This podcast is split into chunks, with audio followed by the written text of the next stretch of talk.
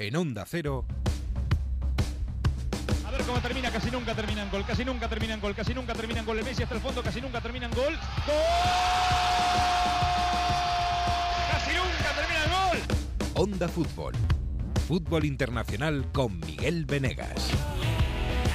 Palla all'area di rigore, si gira Cassano, magico movimento, Balotelli, David Villa darting through the middle. He's got it between the two, and he's won the game for Spain.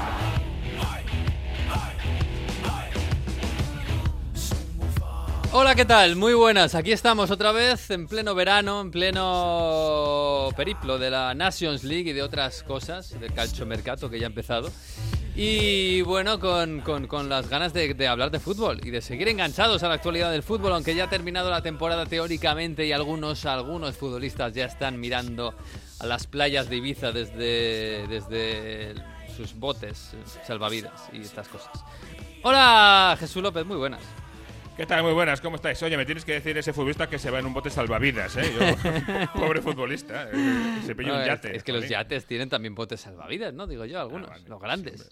Pero estarás en la cubierta del yate, no en el bote salvavidas. Por si acaso pasa algo, ya estás en No, el hay bote. ¿no? algunos que, oye, de repente pasan cosas y yo qué sé. Un no sé. futbolista muy, muy, muy pesimista. Va a Sí. pasar algo, yo me voy al bote directamente. Por si acaba, bueno, bueno, hay alguno que se le va un poco tal y acaban en cosas que, bueno, no se pueden contar. Sí. Hola, Mario Gago, muy buenas. ¿Qué tal? ¿Cómo estáis? Reivindico la isla de Cerdeña sobre Ibiza. Sobre todo si estás en la parte norte, ahí donde hay unas mansiones de un tal Berlusconi, Briatore y demás, que, que me han dicho que se está mal. Está Mario reivindicando Cerdeña, claro, que es una isla que hace falta reivindicarla porque está muy poco Hombre, habláis de. Ibiza. Claro, Pero para, Ibiza, para ¿no? competir con Ibiza, Cerdeña no. La, la que compite es otra, ¿cómo se llama? Em, bueno, donde van los futbolistas ahora de ¿Formentera? Inglaterra.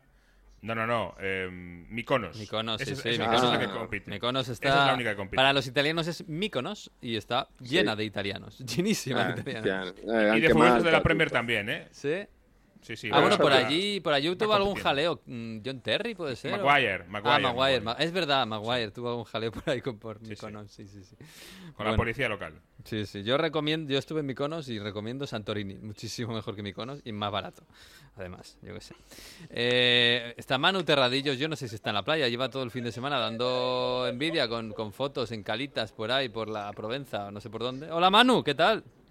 Hola, ¿qué tal? ¿Cómo estáis? Nada, si hay que reivindicar las, las calas de Marsella también, Nah, eh, también es un sitio que se puede visitar, Sí, ¿eh? sí. pero, pero ya, ya se acabó. Ya se Está acabó. reivindicando Fue todos 24 sitios horas. baratos, ¿eh? Estáis reivindicando todos. Sí, sí, sí. Eso te gusta a ti, las calas. ¿eh?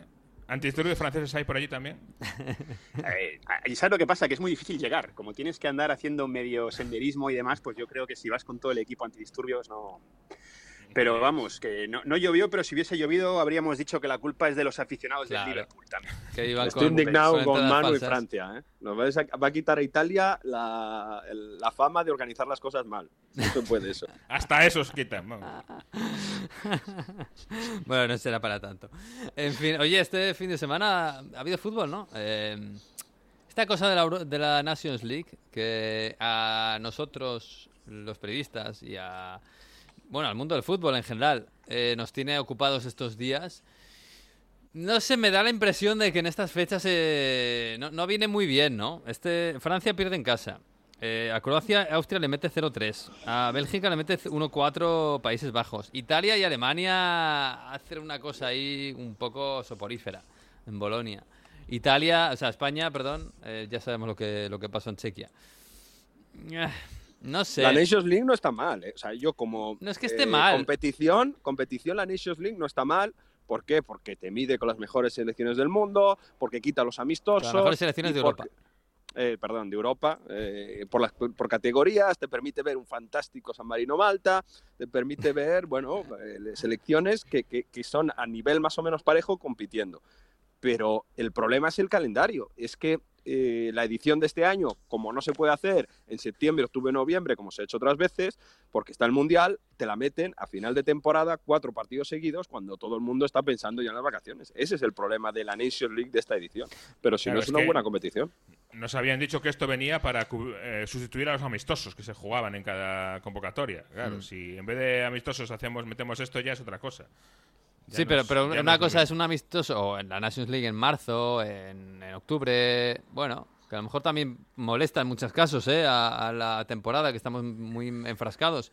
Pero claro, el fútbol que se ha convertido en una, mm, eh, en una trituradora de carne y de futbolistas. Eh, y lle- llegan todos, pues como ha llegado el Liverpool a final de temporada, con, con- con la gasolina totalmente vacía.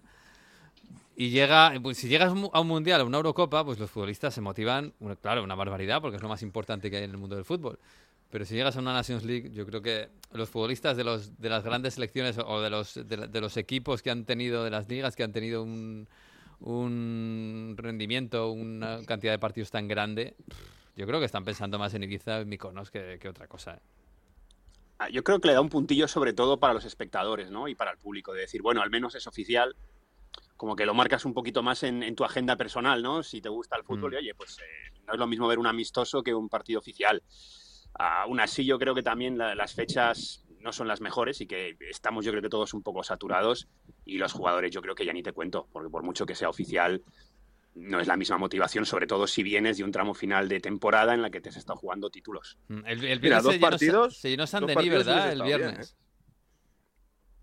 ¿Manu? Man, ¿Cómo? Perdona. No, Se sí, no, llenó San que Denis el viernes, ¿no? Es que he visto mucho estadio Sí, vacío estos días, pero se San Denis llenó, sí yo se creo que llenó. se habría, sí, se llenó, yo creo que se habría vendido bastante antes muchas entradas también de la final, se llenó. Eh, lo que pasa es que todo lo de saturación también porque perdió Francia en el primer partido contra Dinamarca en casa en San Denis y tampoco se ha hablado mucho del tema porque entre Roland Garros y demás mm, yo creo que la gente tampoco, o sea, fue pe- pensando que era una fiesta, hombre, estás en París, eh, es una ciudad grande, es difícil, no, no voy a decir que sea fácil llenar un estadio, pero bueno, tiene todos los elementos para llenar el estadio, vas a- con la familia, puedes ver a Francia en teoría ganar, porque es Dinamarca. Pero luego creo, yo creo luego que mm, después del partido en sí tampoco ha tenido tanto, tanto impacto. La gente fue, vio el partido, hubo ciertas críticas, pero tampoco se lo han tomado tan, de forma tan dura porque, bueno, han estado pendientes de, pues eso, del tenis, de, de- de que, oye, pues la gente ya diga un poco saturada. Y además yo creo que en París y en Francia hubo una sobrecarga de información tremenda al final de temporada, de información deportiva. Mm. Pero bueno, si hubiese sido amistoso yo creo que habría sido peor. Sí. Eso también os lo digo. Sí, yo claro, creo que- es- yo es lo que, lo que iba a decir, Claro. es que si hubiesen sido dos partidos, solo dos partidos, porque la gente al final, bueno, a final de temporada te, te apetece ver a la selección y sobre todo a los seleccionadores les da oportunidad de, de probar cosas de cara al Mundial. El ejemplo más, más claro es eh, Argentina, ¿no? Yo creo que, Argent- que Ar- Argentina no jugaba contra una selección europea desde 2019, se ha enfrentado a una Italia, fin de ciclo, todo lo que quieras, pero al menos ha podido probarse en Europa. Pues mira, bien, hace uno o dos partidos amistosos, vacaciones y ya está. Pero, Pero cuatro jornadas de fila claro. a seguir. Pero es que de- ya no solo eso, sino que ¿cuántas selecciones creéis que están haciendo estos días, viendo los partidos, están haciendo un trabajo de calidad en los entrenamientos para preparar el Mundial? No, eso no. Va- vamos a ser solo. Claro. Pero ¿cuántos están haciendo un buen trabajo de, de preparación, un buen trabajo de calidad, eh, con los jugadores pensando, como decís, en Ibiza? Pues a lo mejor hay alguna que el entrenador es capaz de, de ponernos en vereda, pero en general no. Mm. Y no lo están haciendo. Y solo queda la de septiembre, ¿eh? solo queda un parón internacional más antes del Mundial ya, después de este, Claro, este año. Son, son dos cosas distintas, lo que decía Mario. Como torneo no es mala idea. De hecho, a mí tampoco me llamaba mucho al principio. Es verdad que el darle cierta oficialidad a los partidos le da un punto, pero las fechas es lo que, lo que dices tú, Jesús. eh, Claro. que no- o sea, es que ni puedes prepararlo porque quedan todavía casi seis meses para el Mundial. Es que no sabes cómo van a estar los jugadores. Mm. Eh, puede que algunos te lleguen mejor porque igual no han jugado tanto la temporada, otros te van a llegar muy cansados porque han jugado al final de temporada y han estado bajo mucha tensión. Igual no rinden bien, pero eh, en noviembre, diciembre están bastante mejor porque han descansado en verano, porque han tenido partidos en liga para, para ponerse a tono. Y, y pues digo que estas fechas no. Y además, cuatro partidos yo creo que es un poco excesivo. No, Para o el sea, Te digo una público cosa, yo, para los yo creo que vamos a ver una primera vuelta muy, muy buena, me da la sensación, porque ¿cuándo fue la última vez que todos los jugadores, incluidos los grandes y las estrellas, tienen un mes y medio o un mes de vacaciones en verano? eh, tranquilamente y pueden llegar después de su mes de vacaciones y hacer una pretemporada completa con su equipo, etcétera. uf, Yo, hace- yo creo que eso, esto no se recuerda. No, no, no. No, pero un mes y medio de vacaciones, no, Jesús, porque los que están en Pero la un mes. Van a acabar sobre el día 15, ¿no? Más o menos, de Nation League y las El pretemporadas. 19. el 19, las pretemporadas oficiales, y luego los que han estado en la Nations League tendrán más vacaciones, pero sobre el 3-4 de julio. No, ¿eh? van a tener un mes como tenían antiguamente siempre. Claro. Pero luego un mes, y no es llegar un mes y tienes que empezar ya a competir, Sí, no, no, tienes un mes y luego tienes otras dos o tres más de pretemporada. Sí, eso es verdad. Es, una novedad. Sí, ¿eh? hem- hemos recuperado un poco lo que hacía 5 años, 10 era más o menos lo normal, pero que llevamos Yo creo que no, ¿eh? O sea, vamos a hacer cuentas. Un mes de vacaciones, 19 de. Quiero decir, junio, del, 20 del 19 de julio, de junio, que acaba la Nations League, hasta el eh, 14 de agosto, que empieza la liga, son dos meses. La Premier empieza un poco antes, pero vamos a ver, es una novedad bastante. Pues cuenta que en estos últimos vacaciones. años, habitualmente en agosto, no estaban muchos jugadores de selecciones no estaban jugando con la Premier, en la Premier, por ejemplo. Sí. Porque es que llegaban, el día que empezaba la liga, llegaban ellos de vacaciones. Sí, porque igual se habían ido de vacaciones el 16 de Claro. julio. Claro, claro. sí, Claro. sí. Supercopa de Europa es el 10 de, Eso, 10 de agosto, ¿eh? Eso lo va- ya, el 10 de agosto, Supercopa pero de Europa. es la Supercopa de Europa. Tampoco... Ah, y la Premier empezará un fin de antes, imagino, ¿no? Siempre empieza. antes. La Premier empieza así el primer fin de agosto, pero es decir, tiene mucho más tiempo que de lo habitual. Ponle tres semanas y dos semanas de, de, de pretemporada. Eso es un lujo que no tenían ¿eh? Los- estos, estos jugadores gordos. Sí, sí, sí. Bueno, de todos modos, la Nations League, que, que, bueno, a ver, a ver, no- no- no- quizás no es mal torneo para entretenerse un poquito, pero nadie... Yo creo que sales a la calle, preguntas a la gente quién ha ganado las últimas dos Nations League y no lo sabe. Ni siquiera en la última que España ju- jugó la final. Yo creo que la gente pero- no se acuerda.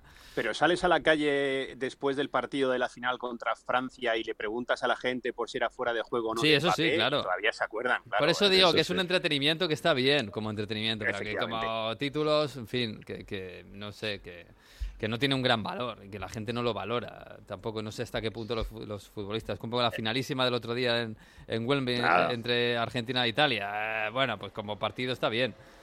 Pero como título, ¿alguien, alguien se va a sustituir a- acordar de, de este título? Pff, Va, para sustituir a la Confederación es que ya no lo tenemos. Sí. Eh, yo, la gente eh, tiene ya un lío, hablo de experiencia personal, mira, con mis amigos a mí me preguntaban ayer, oye, pero esto cómo funciona? ¿Esto es Sí. una Nations League nueva? ¿Esto vale? No, esto es la Nations League que va, se va a jugar en eh, el próximo verano, la Final Four, que se, va, se están jugando, son seis jornadas, cuatro ahora y dos en septiembre. Y, eso es- y- y luego ya la clasificación para la Eurocopa 2024 de Alemania va a empezar en marzo.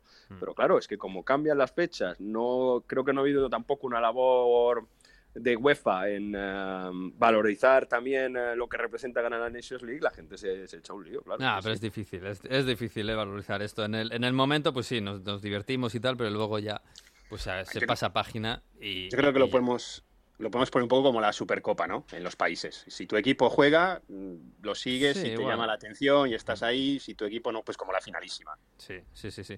Oye, pero lo- a- algo que ha pasado sí este fin de semana y sí es muy importante es lo de Gales. Jesús. eh, Estábamos todos un poco, bueno, pues Ucrania, mía, queremos, más o menos todo el mundo quiere que gane Ucrania, que pase el Mundial por la guerra y tal. Y además tenía, bueno, además ve- ves los once y yo creo que Ucrania era la favorita por, por, por calidad. Pero, claro, Gales siempre compite, es una cosa increíble. Y, lo de, y, y lo de Gareth Bale, que es un misterio. Ha- Gales ha aprendido a saber que tiene que defender muy bien y luego ya está Bale ahí arriba que no, no es un misterio Gareth Bale, yo creo que está muy clarito, pero No, bueno, sí, sí, pero bueno, es un misterio que de repente que- que cómo rinde en, en- en Gales y sigue siendo... el- el- yo ayer en el minuto 3 de partido le vi hacer un- de repente un control en el área así de medio chilena que dije, pero bueno, pero Gales... No se iba a retirar. no tienes no equipo, sé. tío. ¿Dónde vas a Madre jugar ahora? tío. O sea, es increíble. tío. Pero bueno, Pues, eh, 64 años después, Ga- Gales, el país de Gales, ese sitio chiquitín de 3 millones de habitantes, eh, va a jugar un mundial, que es, es la bomba. Y, y ¿eh? va a jugar contra Inglaterra en el Mundial otra vez. Eh, efectivamente, mismo grupo. Que jugaron en la Eurocopa 2016 y le dio Gales un buen menú a Inglaterra. ¿eh? Que Sí. estaba yo allí en... ¿En dónde fue? En, en Lille, creo, creo recordar. Ya, ya no me acuerdo. No, en Lens, en Lens fue. En Lens. Eh, aquel partido eh, en el que Wayne Rooney se empeñaba en jugar de medio, media punta y era ridículo, absolutamente. Y, y- y Gales lo aprovechó perfectamente. Inglaterra, Irán, Estados Unidos y Gales. Eh, no sé, yo no sé esto cómo se pondrá ahí en Gales, porque claro, Gales es un, un país dentro de otro país que está enamorado del rugby y se le da muy bien el rugby. Eh, y el fútbol, bueno, eh, tienen un par de equipos en Premier a veces. Eh, tienen su propia liga también. No, yo no sé esto si, si, si las calles están hoy hablando en los, en los cafés de, del Mundial, de que van a jugar el Mundial de Fútbol, de Gareth Bale. Hombre, claro, es, es, un, un- es un acontecimiento. ¿eh? Es verdad que se están acostumbrados a estar en fases finales en los últimos años gracias a, a esta. Pero de Eurocopa. ¿eh? Que no es lo mismo que el Mundial. Sí, sí, claro, es que el mundial es mucho más grande, claro. Sí, sí, no, es una barbaridad. Eh, Y, es más, yo pensaba ayer, eh, esta clasificación de Gales nos va a dar un, un momento friki seguro la próxima temporada, que es a ver qué equipo elige Gareth Bale para ir allí a entrenarse. Sí. Eh, se irá, el- como decía el otro día, se irá el Cardiff allí a jugar en la Champions. No creo, pero es que si quiere quedarse en Madrid, pues eh, no sé, está el Rayo Vallecano ahí. Eh, yo creo que, yo espero eh, el movimiento más random de la historia con Gareth Bale este verano. Pero a, no ver, yo- hay- yo- hay dos opciones. Una, que, que quiera un equipo para entrenar, como dices tú, que le puede valer el Cardiff. Y otro que, bueno, que hay algún equipo que aproveche pues una última temporada de Gareth Bale, no sé. Lo que tengo claro es que está Ant- Antonio Conte está llamando. Eso ¿Sí? lo tengo claro. Tottenham. Hombre, hombre, pues por lo menos lo van a intentar. O le van a preguntar, oye, ¿qué te parece? Tal. ¿Qué pasa? Que a lo mejor te dice que desde noviembre ya no juega más, porque claro, no sé sea que se lesione. Entonces lo tienes para septiembre y octubre, pero bueno, oye. Pero, joder, claro, hombre, si alguien, lo- si el Tottenham le ofrece un contrato a Gareth Bale, hombre, digo yo que Gareth Bale tendrá que plantearse jugar hasta junio. Sí, Y va. Conte iba a No, no. aceptar esos problemas de espalda que ahora sí, ahora no. Claro, si el tema es como esté él. eh, si, Claro, si aguanta una todo depende de la alternativa. Mira, el año pasado, eh, eh, Gareth Bale en el Tottenham apenas jugó durante la temporada. Hacia final del año empezó a jugar más. Claro. Y, y- pero en esa recta final de temporada les, regalaba, les solucionaba todos los partidos.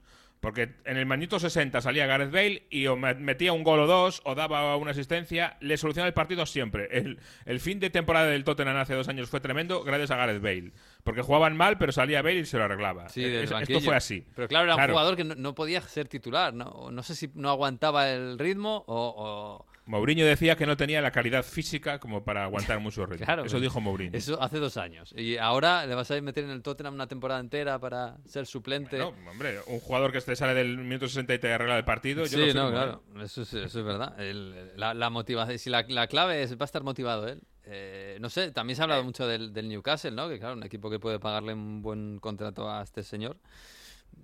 Pero. de la MLS. Pero, pero Newcastle necesitaría un jugador que esté para los 90 minutos, ¿no? Y, y adoptar un rol un poquito más. Bueno, Claro, pero. yo creo que el al Tottenham final- se puede permitir más ese, ese, ese lujo, ¿no? De tenerlo ahí y decir, venga, minuto Al final es un 60. jugador gratis. Se- Gratis, sale. Kulusevski, sale Kulusevski y entra Gareth, ¿no? Mm. En el 60. O si está, si está cansado Kane, pues Harry fuera. Bueno, sí, podría ser. Pues, mira, co- como, por cierto, como le gusta que digan el técnico Nacho García, el, el otro día en, eh, en- debajo de, en el barrio de Turín donde vivo, pasa mucho Paratici, Fabio Paratici, director deportivo Ah, de Pregúntale del cosas, Tottenham. hombre.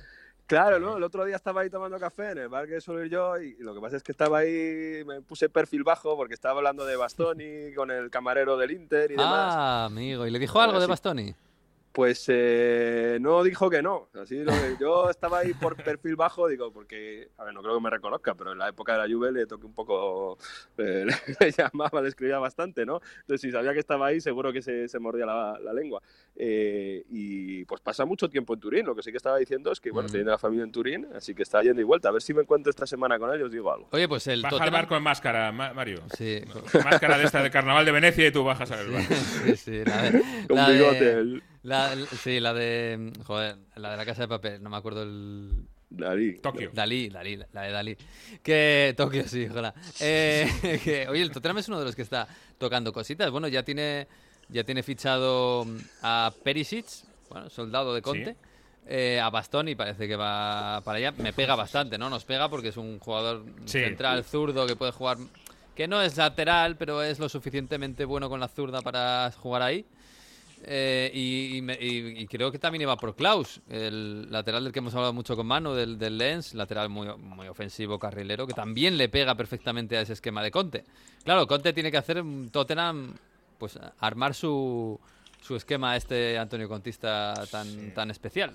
A su imagen y semejanza, ¿no? Está claro que, que va a ir por los tiros. Eh, es un animador año que viene, ¿eh? Yo creo que perdió la, eh, la oportunidad del Arsenal este año de, de la Champions, pero yo creo que el año que viene eh, el Arsenal y el Tottenham van a ser animadores grandes de, de la Premier League, me da la sensación. ¿eh? Hombre, el Tottenham con la Champions tiene que, tiene que, no sé, algún fichaje gordo hará, ¿no? Imagino, o intentará.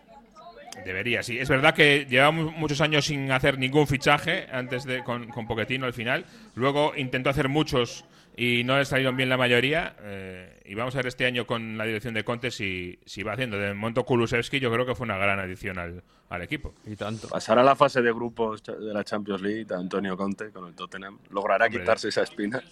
Debería, debería, digo yo. debería. Sí, debería. Oye, Manu, por cierto, eh, el París. Eh, Pochettino hablaba eh, de Jesús. Pochettino sigue siendo entrenador del París. De momento sí. Eh, puede que esta semana cambie eso, pero yo creo que a veces está más claro que se va a ir, si no lo estaba ya. Surgió en su momento hace una semana una especie de rumor de, bueno, si no encontramos a nadie mejor, pues se puede quedar. Joder, qué feo suena eso. eh. Sí, un poco lo que pasó con Kuman y Laporta, ¿no? De dame dos semanas y, y te digo. Pero los nombres salen, lo que pasa que de un perfil muy distinto. Gaultier eh, es el nombre que ahora parece que suena más. Eh, Niza yo creo que no están muy contentos con lo que ha hecho, él se quiere ir, le encantaría irse al PSG, aunque parece que su salida de Niza es un poco independiente de lo que pase con el PSG. Lo que pasa Gallardo- es que Gaultier e- es, es un, claro, es un perfil de entrenador que no pega absolutamente nada, ¿no? Con un equipo. Y Ah, Gallardo no, es- pega. es Luis menos Campos. todavía. Es Luis Campos que es, eh, es o o va a ser en breve oficialmente el no director deportivo, pero consejero deportivo del club. Mm, ¿no? Un, un rol un poco menor, pero bueno, el, el hombre que susurra al Gelaifi. Pe- Pero hay que es- decirle que es, es lo que él quería, ¿eh? Ojo. No, Sí. no es que, no es que el PSG le haya contratado a medias, es que hace tiempo tiene Luis Campos ese, ese proyecto y él quiere ser asesor deportivo de varios clubes, hasta tres a la vez. Bueno, en el de Celta, momento el A mí me han dicho claro. también que, me han contado también que al Gelaifi tampoco le parece mal que no sea director deportivo, que tampoco que tampoco le, le- le veía con, con, no sé cómo llamarlo, no sé si decirte el nivel, no quiero meterme en su nivel, digamos, como profesional, pero, Mm. pero no, como, como nombre, digamos, para el PSG, pues igual la apaña ahí a los dos. Pero en principio es él el que quiere, pero es lo que dices tú, es un entrenador mm, de un fútbol parco, eh, resultadista. No sé cómo va a poder gestionar un vestuario así. No, no, no me imagino mucha- a este jugando con Messi, Neymar y Mbappé arriba. Es que no me lo Claro, es que es mm, Y eso, lo que se ha y- y visto. eso es una obligación en el París. O sea, es una obligación. Claro, la, la- la semana pasada, hace dos semanas, con, con todo el entusiasmo que se desató con la renovación de Mbappé, había un ya bueno un- ya circulaba un poco dentro de los aficionados del PSG no lo que se decía de que Zidane Zidane quería o quieres entrenar la selección francesa y era no te preocupes Zidane que te la ponemos en París porque tenemos a Mbappé traemos a Pogba traemos a Chouameni traemos y eso mm, a ver, yo creo que se va a animar sobre todo después de, de esta pausa con las selecciones, no, bueno, pausa, una vez que vuelvan ya los clubes a funcionar con sus jugadores, bueno, aunque estén de vacaciones, pero me entendéis, vamos a ver más nombres y vamos a empezar a ver fichajes. Pero más allá de la renovación de Mbappé, eh, de momento está todo muy, muy tranquilo y, y esos grandes fichajes, porque lo de, lo de Chouameni parece que sigue orientado hacia el Real Madrid, aunque quedan flecos. Mm. Eh, hay eh, Santi Una, que es un periodista especializado aquí en fichajes, que ha estado acertando prácticamente todo, ha llegado a decir que el PSG se ha metido, pero que no había hecho una oferta formal como tal, aunque sí Mbappé había hablado con Chouameni, etcétera, etcétera.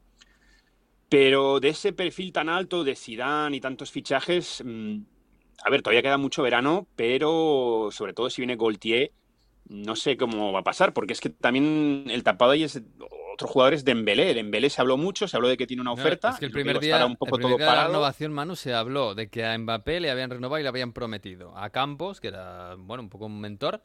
A Zidane, en el banquillo, que parece que chungo. Em, y luego, pues, eh, Dembélé y, y sí. sí, este, este es para hacer un equipo, a- un poco a su alrededor. Y de momento parece que se ha bajado ese suflé, poco a poco, no sé si... Sí, es, es lo que está diciendo, los nombres que surgen. A ver, yo es lo que digo, está todo muy parado con los partidos de la selección, pero pues ahora se habla de, de Fofana, del Oh. jugador de Sí. que es un muy buen jugador, que es un jugador liga muy bueno. ¿Es el jugador con el que quieres asaltar la Champions? Pues hombre, de, de Fofana a un hay, hay una diferencia. Más o menos. No, es, un es más box to box, es más box to box, pero pero no tiene el nivel de, de Tchouaméni, no tiene el, ¿sabes? Ni siquiera, todavía me dices en Kunku, en Kunku, que no es una grandísima estrella, pero bueno, ves que tiene una proyección descomunal, unos números impresionantes y por qué no, puedes construir un equipo con él. Pero yo creo que siguen surgiendo nombres y que no se ve tan claro. Yo te digo, hace una semana eh, lo- los hinchas del PSG estaban en, en, bueno, eh, pensando que esto ya iba a ser una, una selección francesa en París. Y, los nombres no se van materializando. Y si al final lo de Suameni no sale y lo de Zidane, yo lo sigo viendo muy extraño. Mm. Por mucho que se hable de él, a mí no me cuadra. Eh, ya empieza a haber incluso ciertas corrientes entre grupos de aficionados diciendo, no, es que en el fondo no, no, no queremos a Zidane, que hace una semana no se oían, no, no sé si preparando ya el camino. Ni el PSG quería a Zidane ni el Madrid quería a Mbappé tampoco, ¿no? Claro, claro, sí, no. No, no, no, no, exacto, exacto. Ya, y, los, y el sueldo se ha filtrado que sí quería 25 millones netos y que claro que el PSG no puede dar eso a un entrenador así. Bueno, en fin. Yo creo- no sé si preparándose un poco, igual que con Suameni, ¿eh? con Suameni ya empieza ya empiezan a decir que, que esto de que el PSG se ha metido es cosa del Real Madrid como para mm, cambiar un poco la imagen y decir, veis, Suameni sí prefiere el, el- el jugar en un equipo campeón antes que el dinero, no como Mbappé, y entonces están aquí pareciendo esa es la estrategia del Real Madrid, cuando en el fondo a nosotros nos da igual. Pero lo que decía Venegas, la lista de, de- de Mbappé que se ha filtrado en varios sitios, no lista o lista de deseos o sus preferencias, Sí, estaba ahí. Sí. Claro, la wishlist, exacto, ¿no? La lista de Loria estaba ahí y, y de momento no pinta bien. Veremos luego. Porque te digo, yo creo que el- a partir del 15 de, de junio, cuando se acaben los partidos de selección, se moverá un poco. Pero no pinta tan bien como hace una semana o dos. Ya, No ya, sé ya. si estaba en la lista Pogba, pero en cualquier caso puedo decir que También, Pogba sí. estaba en la lista. Pues Estaba en la lista, pero ahí era un poco Leonardo el que, el que Sí. prefería a Pogba antes que, que a Schuameni y yo creo que ya viendo que, que se va a ir también ha perdido, perdió enteros desde hace... Sí, le no, podéis... Es esto, es Pero esto también no, se hablaba, no queremos a ¿eh? un jugador que no quiere venir aquí. Ya está. No, no, quiere- el tema con la Juve está prácticamente cerrado. De hecho, no sé por qué se está alargando tanto, pero la Juve eh, me lo dan por hecho. Vaya. No sé si a ver si es esta semana o más adelante, pero se esperaba que la presentación de Pogba fuese a principios de junio. En, la- en Italia, Mario, se está moviendo la cosa bastante rápido y bastante bien, teniendo en cuenta que, claro, hay poco dinero. Y, y, bueno, que hablábamos eh, la semana pasada, Dybala al Inter, está... Eso, eso no está No- anunciado todavía, ¿no? Claro, no. eh, eh, El caso es que las operaciones sí que es verdad que se dan por cerradas, pero faltan por hacerse, porque el Inter va a firmar en Kitarian por la salida de Arturo Vidal, que debería irse a Flamengo, va a Que, traer que no Dybala. tiene mucho que ver, ¿eh? Quitarían con, con Bueno, Vidal. estoy hablando a nivel de sueldo más que Ya. sí, sí, y de del centrocampistas los dos, pero Sí. sí. poco a poco tienen que ver. Alexis, con el sueldo de Alexis se debería poder pagar el sueldo de Dybala, pero hasta que no salgan los dos no se puede hacer oficial. Al Inter le han pedido que los, los propietarios chinos dan de, de Suning que haya un recorte de sueldos del 15%. Entonces, bueno, pues tiene que salir Bastoni, como decíamos, uno grande tiene que salir, porque Lautaro ya ha dicho que quiere quedarse y los fichajes solo quitarían Dybala y quizá alguien para tener como vice Brozovic. En Italia también, el que no ha anunciado, pero en teoría va a llegar Nemanja Matic eh, para la Roma. A la Juve, esperando por Pogba, como os decía, esperando por Di María, debe ser la semana clave. Eh, son dos movimientos muy inteligentes. Es verdad Bueno, que son. Di María ya tiene una edad, no sé cuántos tiene, no sé si tiene 34, 35. Pero Sí, el otro día jugó, por un- eso. jugó un partidazo contra Italia, precisamente. Para mí fue el mejor, el partido de Argentina contra Italia. Es un jugador que a lo mejor, a lo mejor no vas a poder jugar todos los partidos, pero que, que está cuidado, es fino y a mí me parece un fichajazo. ¿eh? Y Pogba, Mm, mm. Si en algún sitio ha, ha sido una estrella, ha sido en la Juve. Sí, a, a tratarle bien, incluso a lo mejor le dan la 10 de Dybala. Y el que sigue, yo me espero que sea oficial esta semana, es eh, Origi, ¿no? Que sale del Hombre. Liverpool rebotado. Y a ver qué pasa ahí en un Milan que, que también tiene ideas de reforzarse, centro del campo, en ataque. Bueno, Origi creo que Hacedor de milagros, eh, Origi. Es hacedor claro. de milagros, pero, pero lo que es jugar consistentemente no lo hemos visto en el, en el Liverpool. No. Mm, Y me gusta mucho de Ketteler, ¿eh? este chico del Brujas Mm. que hemos descubierto hace poco, pues el Milan parece muy muy interesado también ahí y parece que se lo puede llevar no muy caro. Y ahí, pues eso, para en este proyecto Milan donde los jóvenes crecen, creo que ahí se está fichando bien con la nueva propiedad ya oficial, Red Beard, que está metida también en el Liverpool precisamente.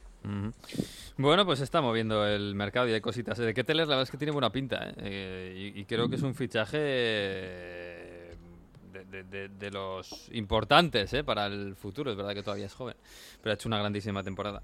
Bueno, pues, eh, pues nada, eh, vamos a hablar un poquito de, mm, sí, de literatura. Pero antes que nada, Mario, para seguir las buenas costumbres de este programa, nos ha traído música italiana.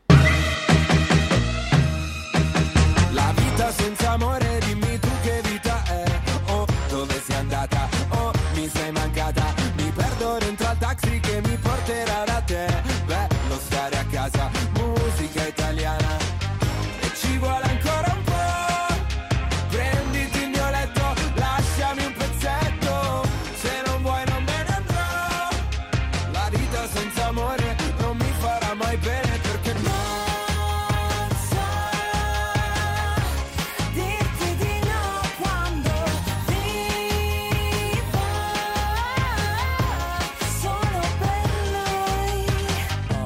Oktoberfest, mi piace fare la festa. Tutti nel back, tutti nel back a far festa. Entonces, Mario, dices que esto es la canción del verano allí, ¿no? En Italia. Acaba de salir y ya lo está rompiendo, hombre. Feder tiene pinta de que va a repetir en la canción del verano. El ritmo es pegadizo, ¿eh? Hombre, sí, es un poco así cincuentero, ¿no? Sesentero, un poco muy vintage. La vita senza amore. Senza amore, dimmi tu che cos'è. Oh, dove sei andata? Sí, es música ligera, ¿no? Italiana, para tener un... Para tomarse un spree en la playa, ¿no? A mediodía, algo así, ¿no? Tiene, tiene una cosa que está guay porque es verdad, el italiano dice mucho oh para decir oh, ¿qué pasa? Oh, ¿cómo estás? Y lo dice en el estribillo de la canción. Oh, dove sei andata? O sea, eso está, está guay. O sea, no, detalles que de Pérez quiere meter siempre estas expresiones populares en sus canciones. Ah, bueno, es no canción suena mal, ¿eh? Para, para el chiringuito suena bien, ¿eh?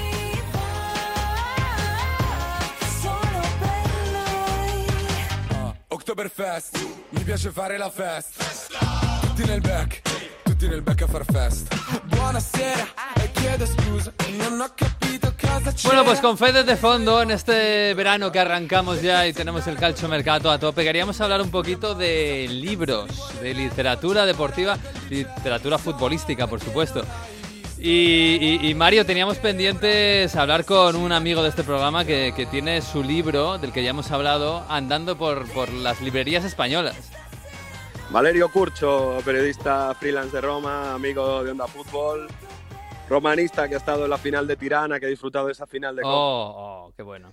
Mario, versión en español de Pasolini, el libro de Pasolini. Oh, el fútbol según Pasolini, de Valerio Curcio, que está ya en las librerías, en las librerías españolas y la está triunfando, además. Hola, Valerio, ¿qué tal? Muy buenas. Muy buenas, muy buenas. Hola. ¿Qué tal? ¿Cómo estás?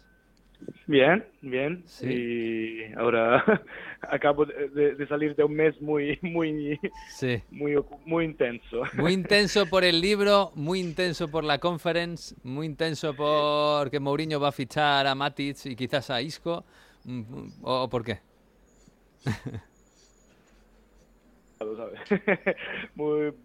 principalmente por, por la conference, porque viajé a Tirana, antes a Leicester y, y además que salió el libro en, en España y Alemania, pues ahora acabo de volver de, de Alemania. Ah, y, en Tirana, ¿qué Y- tal? Bien, ¿no? Tirana, una de las me- mejores noches de mi vida. Sí.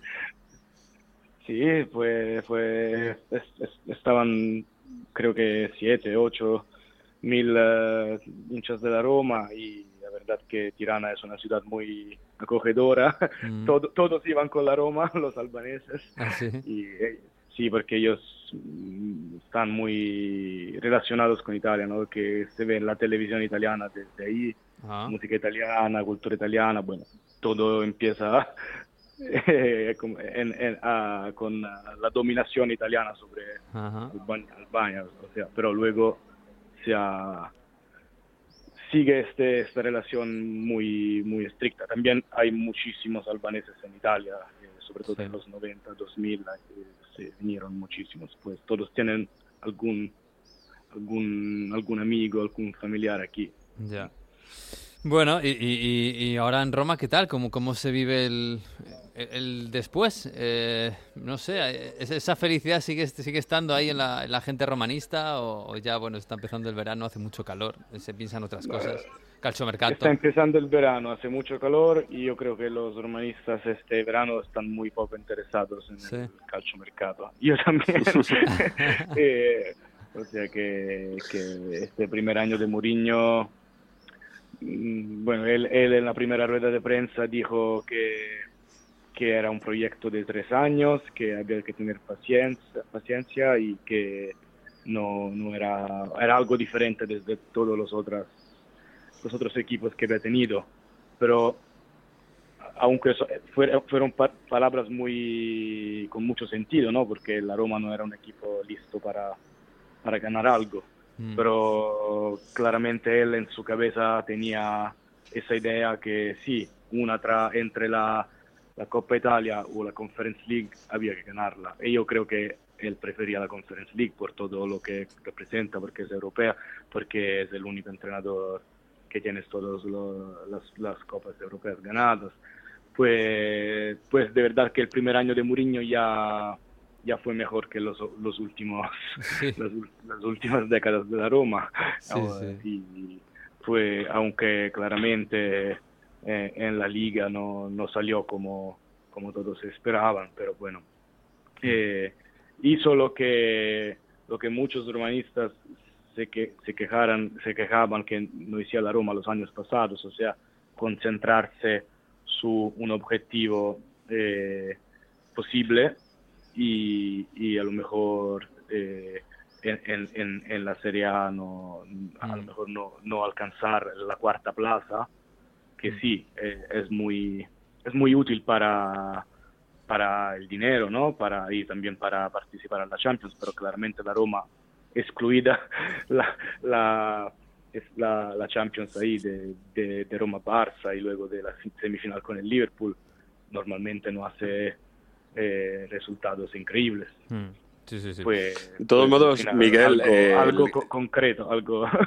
algo que se volvieron a, ca- a casa con la copa. Hombre, desde luego. Sí, sí. De- iba a decir que para el que quiera ver un poco cómo está siendo las post-celebraciones de la Roma en las redes sociales, si buscan en Twitter Valerio Curcho, está haciendo una serie que será una estate lunguísima en Roma, Ah, que sí. sería eh, será un verano esta- larguísimo en Roma, sí. Sí, un verano larguísimo y diversas celebraciones que todavía están trayendo cola, ¿no? Por ejemplo, el otro día Sí, puso es- un pueblo que, que han cambiado la- el nombre del pueblo y se, y se llama ahora Ale Roma en el cartel, ¿no? ¿Ah, Por sí? ejemplo. Sí, sí. Está teniendo bastante polémica esto en Italia. Si a lo mejor la Roma está celebrando demasiado la Conference League, lo dicen desde otras ciudades de Italia, sobre todo sí. desde aquí, desde el norte. Ah. Eh, bueno, eran 14 años que no se ganaba un título, ¿no, Valerio? Hombre, yo te digo una cosa, si es que eh, estamos, estamos en un fútbol actual tan centrado en el dinero y en las cuatro copas súper importantes y, eh, hemos llegado a un punto que, claro, los dirigentes, que son los que ponen el dinero, prefieren quedar cuartos que ganar Europa League o Conference, porque es más rentable. Pero claro, es que no- hemos perdido la perspectiva, es que estamos aquí para celebrar cosas y para ser felices. Y, y qué felicidad, que hay más felicidad que, que celebrar una copa, aunque sea la Conference, aunque sea la Europa League. Es que a veces parte- perdemos un poco la perspectiva, ¿no? Que, que los títulos se celebran. cada uno celebre lo que quiere. Claro, es como Klopp con el Liverpool, verano. que el Liverpool hizo la rúa esta eh, porque habían ganado la Copa, las dos copas, y, y la gente el día siguiente de perder la Champions. Y decía Klopp, no, no, es que hay que celebrar las cosas. Esto, el fútbol está para celebrar. Claro, de acuerdo y además que, eh, bueno, Roma eh, es una ciudad muy mediterránea, muy caliente, pues a lo mejor a, a gente que sigue el fútbol, sobre todo desde el norte, le parece un poco, un poco eh, así, sí, sin sentido celebrar tanto por, un- por una copa. Mm.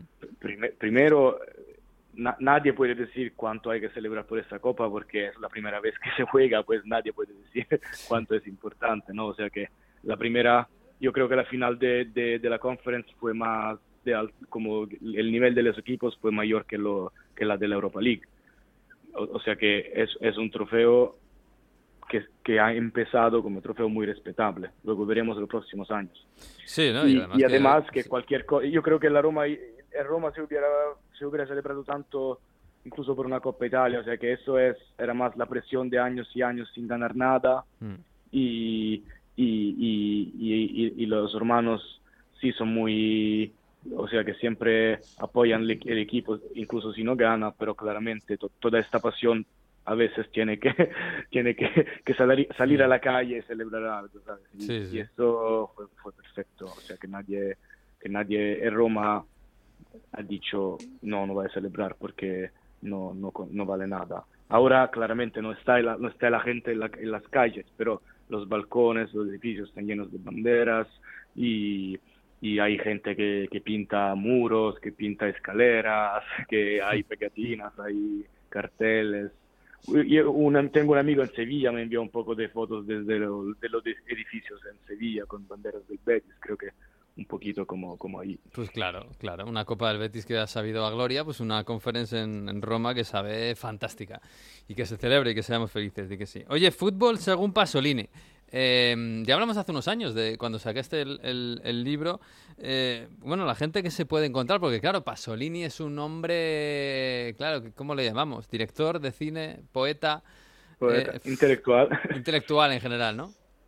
Sí, sí, yo, el- mi libro es de do- 2018 en Italia y luego eh, gracias a la editorial Alta Marea en este año, que es el año del, de los cientos, cientos, 100 años de, de- del nacimiento de Pasolini, salió, el libro salió en, ah, en, en España y, y, eh, es, estoy muy contento también porque tengo, tuve la oportunidad de compartir incluso la, el libro con un- otro amigo que es Tony Padilla, que escribió la, Mm. la presentación y, y- y es un libro que, que, que habla de, de cómo Pasolini, que sí que es- fue un intelectual enorme para la cultura italiana, pero también, sino también internacional, se relacionó al fútbol durante de su vida. Pues como jugador jugaba muchísimo y como, como aficionado era muy hincha del Bologna y, también como, como escritor, como intelectual, como antropólogo, sea que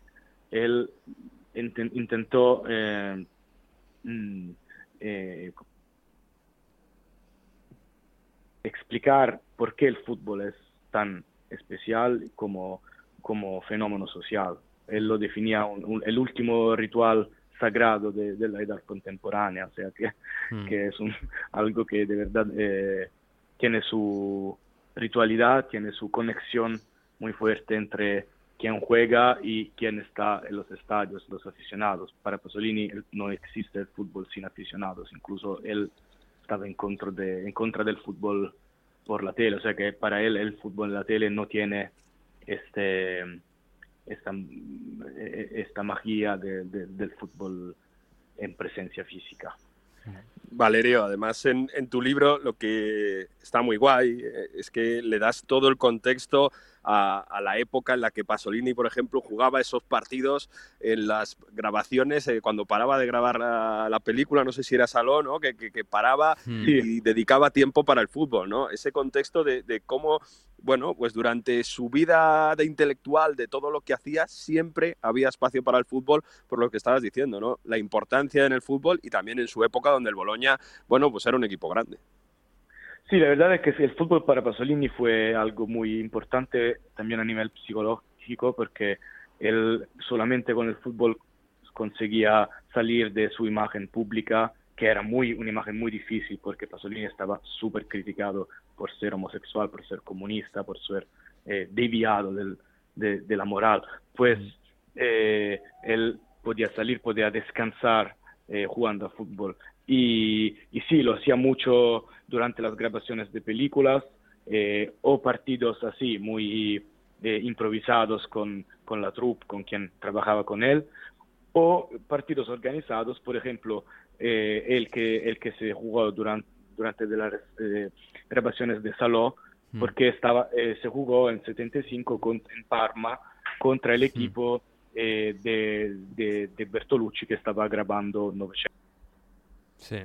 Es, en esa, eh, em, perdona, eh, Valerio, en, en esa, en ese partido, que yo he ido a hablar mucho de ese partido, he leído cosas de ese partido, eh, existe el rumor no contrastado de que... No, es verdad, es, Es verdad, de que Bertolucci hace una pequeña trampa y que lo que hace es reclutar a tres jugadores que no sé si eran profesionales, pero estaban a punto de serlo. eh, Sí, sí, sí, tenían y un- 15, 16 años. 15, 16 años. Y uno de ellos se llamaba Carlo Ancelotti.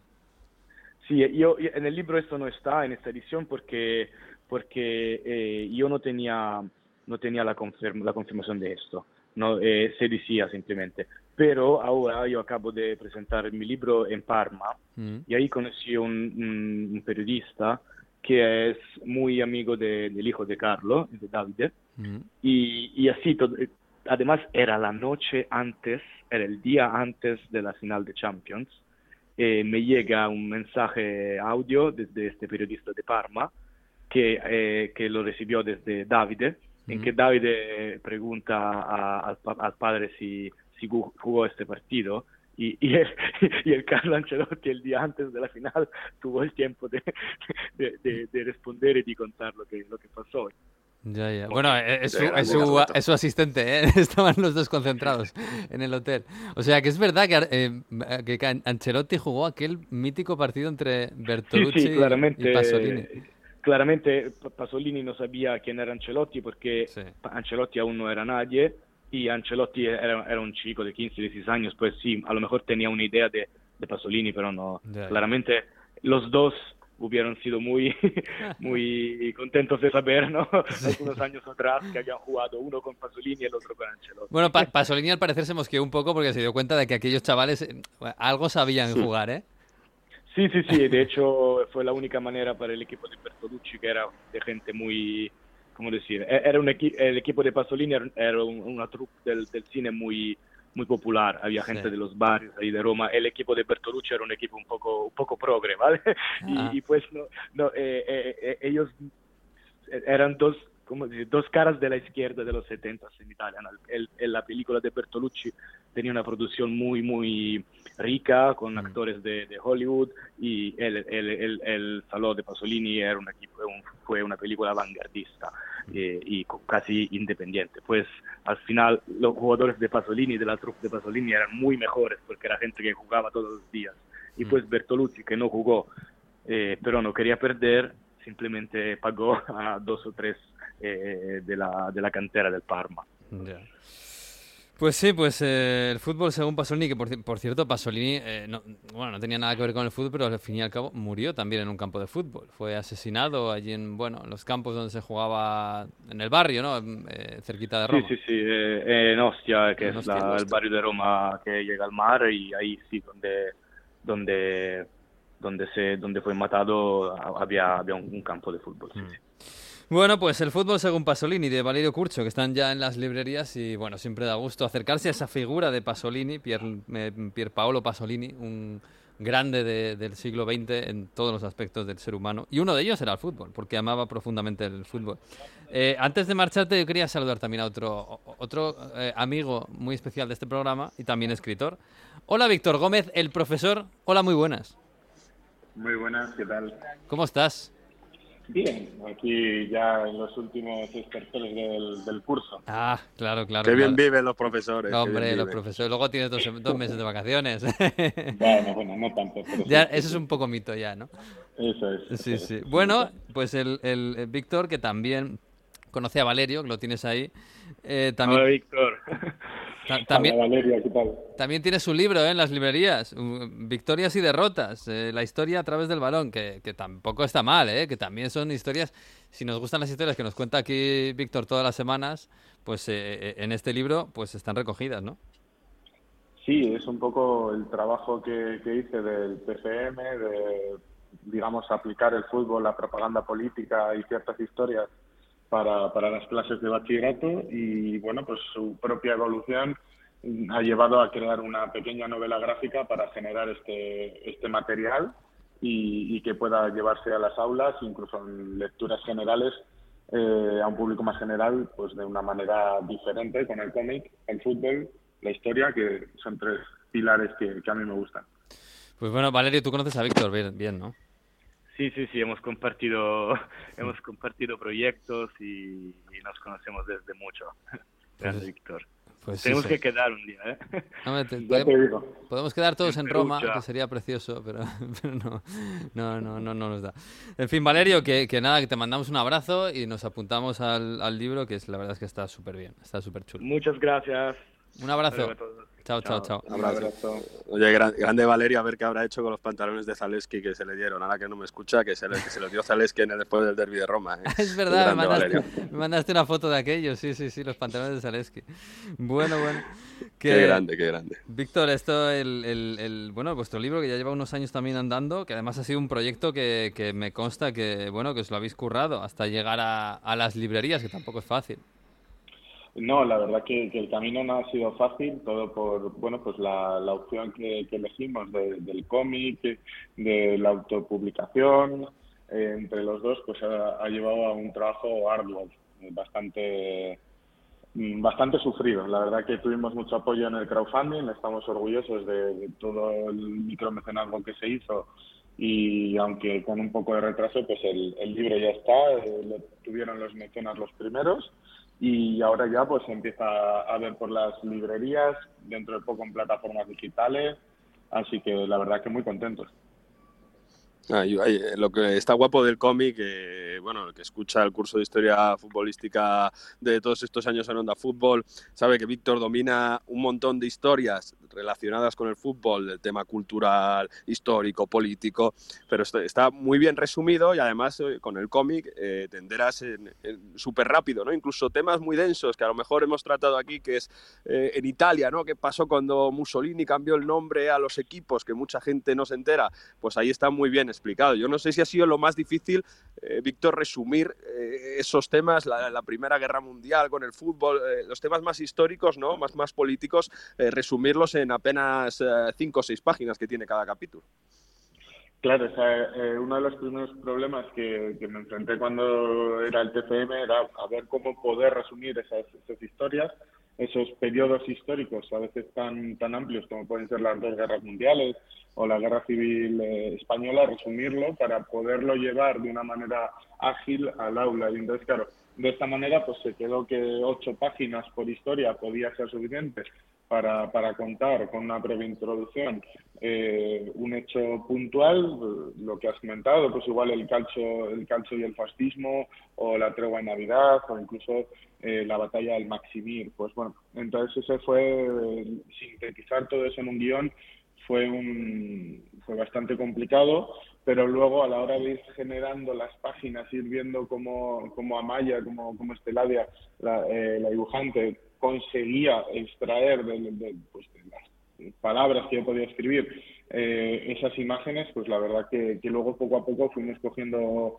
ritmo y, la verdad que, que creemos que, es un resultado asequible, que no es denso y sobre todo que se puede leer eh, de una manera pues muy, tranquila, muy ligera y que te puedes enterar en un conjunto amplio de estos de, estos episodios. ¿Y por qué cómic? Eh, es curioso, no, no, no prolifera tanto. Hay una, un pequeño boom ahora del, de la literatura futbolística y deportiva en España, que ya era hora porque nos hacía falta. Pero el, cómic, eh, no sé, es, es, es, curioso. Igual para llegar más también a, a, los jóvenes, que es lo que al final buscabas tú también. Claro, eh, yo, bueno, yo lo, lo, cuento cuando presento, presento el libro, que enseño un poco de dónde viene el material, que ya pues pasa de los ocho años, del de, eh, 2014, cuando hice este, este TFM, y fue un cuadernito hecho con toda mi, con, vamos, eh, con todo mi cariño, pero era un cuadernito hecho en Word, con diferentes artículos periodísticos, bastantes imágenes, vídeos, y y yo veía que eso a veces se les hacía denso, que les costaba entrar en ello.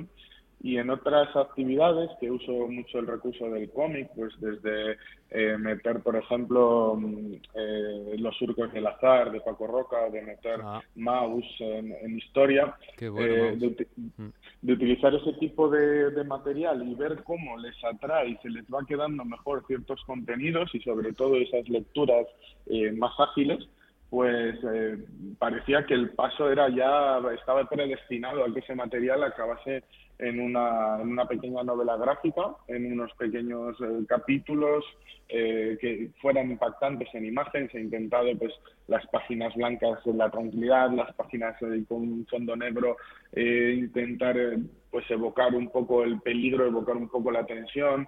Y, y para el alumnado acercarse a través de, del cómic se hace siempre digamos, una motivación extra. Lo ven como, como una motivación extra y yo con que lo lean, lo entiendan y si encima disfrutan, pues ya es una victoria más.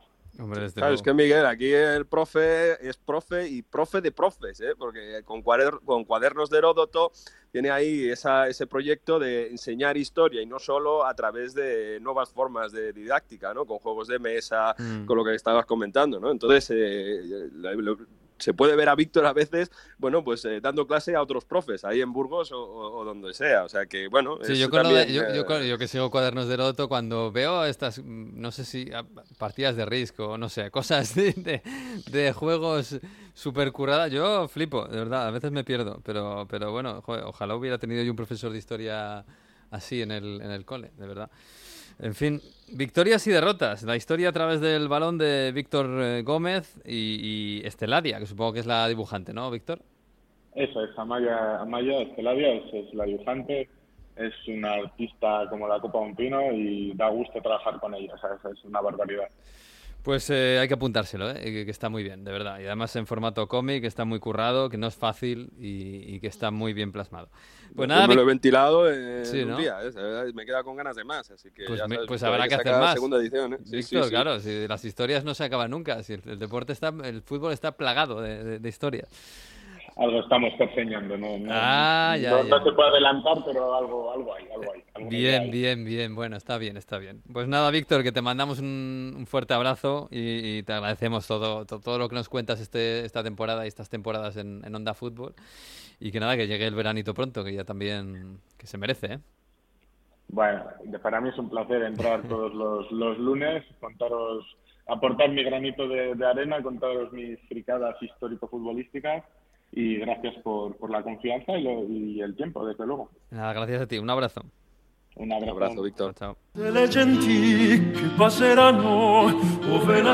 Sí, qué maravilla la literatura en el fútbol y todo, en fin. este verano más, que claro, hay, hay tiempo, hay tiempo para más. En fin, queridos, que, que nada, tenéis cosas que hacer, ¿no? Manu está enfrascado porque creo que ha habido ahí un jaleo con Boris Johnson, ¿verdad, Manu? Está- tenéis, Sí. tenéis curro ahí en Euronews. Igual se queda sin trabajo esta tarde. Uy, Boris uy, Johnson. uy, uy, uy, madre mía, los Tories cómo están. ¿Pero quién, Manu o Boris Johnson? Los dos, los dos.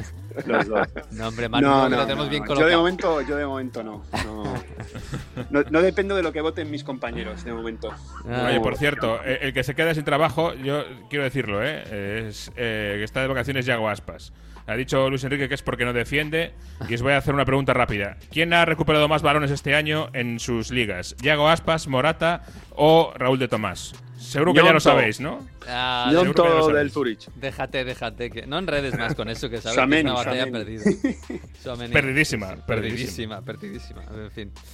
En fin, queridos, que nada, pasadlo bien. Eh, tomad unos cafés con hielo esta semana, que hace calorcete y... Te voy a mandar la camiseta de Ñonto, Venegas, para que te la pongas. ¡Hoy, Ñonto! Me encantó, ¿eh? Muy bien, Ñonto. Por eso. En- Ya en verás, ya verás. 19 años, fantástico. Ya verás, ya verás.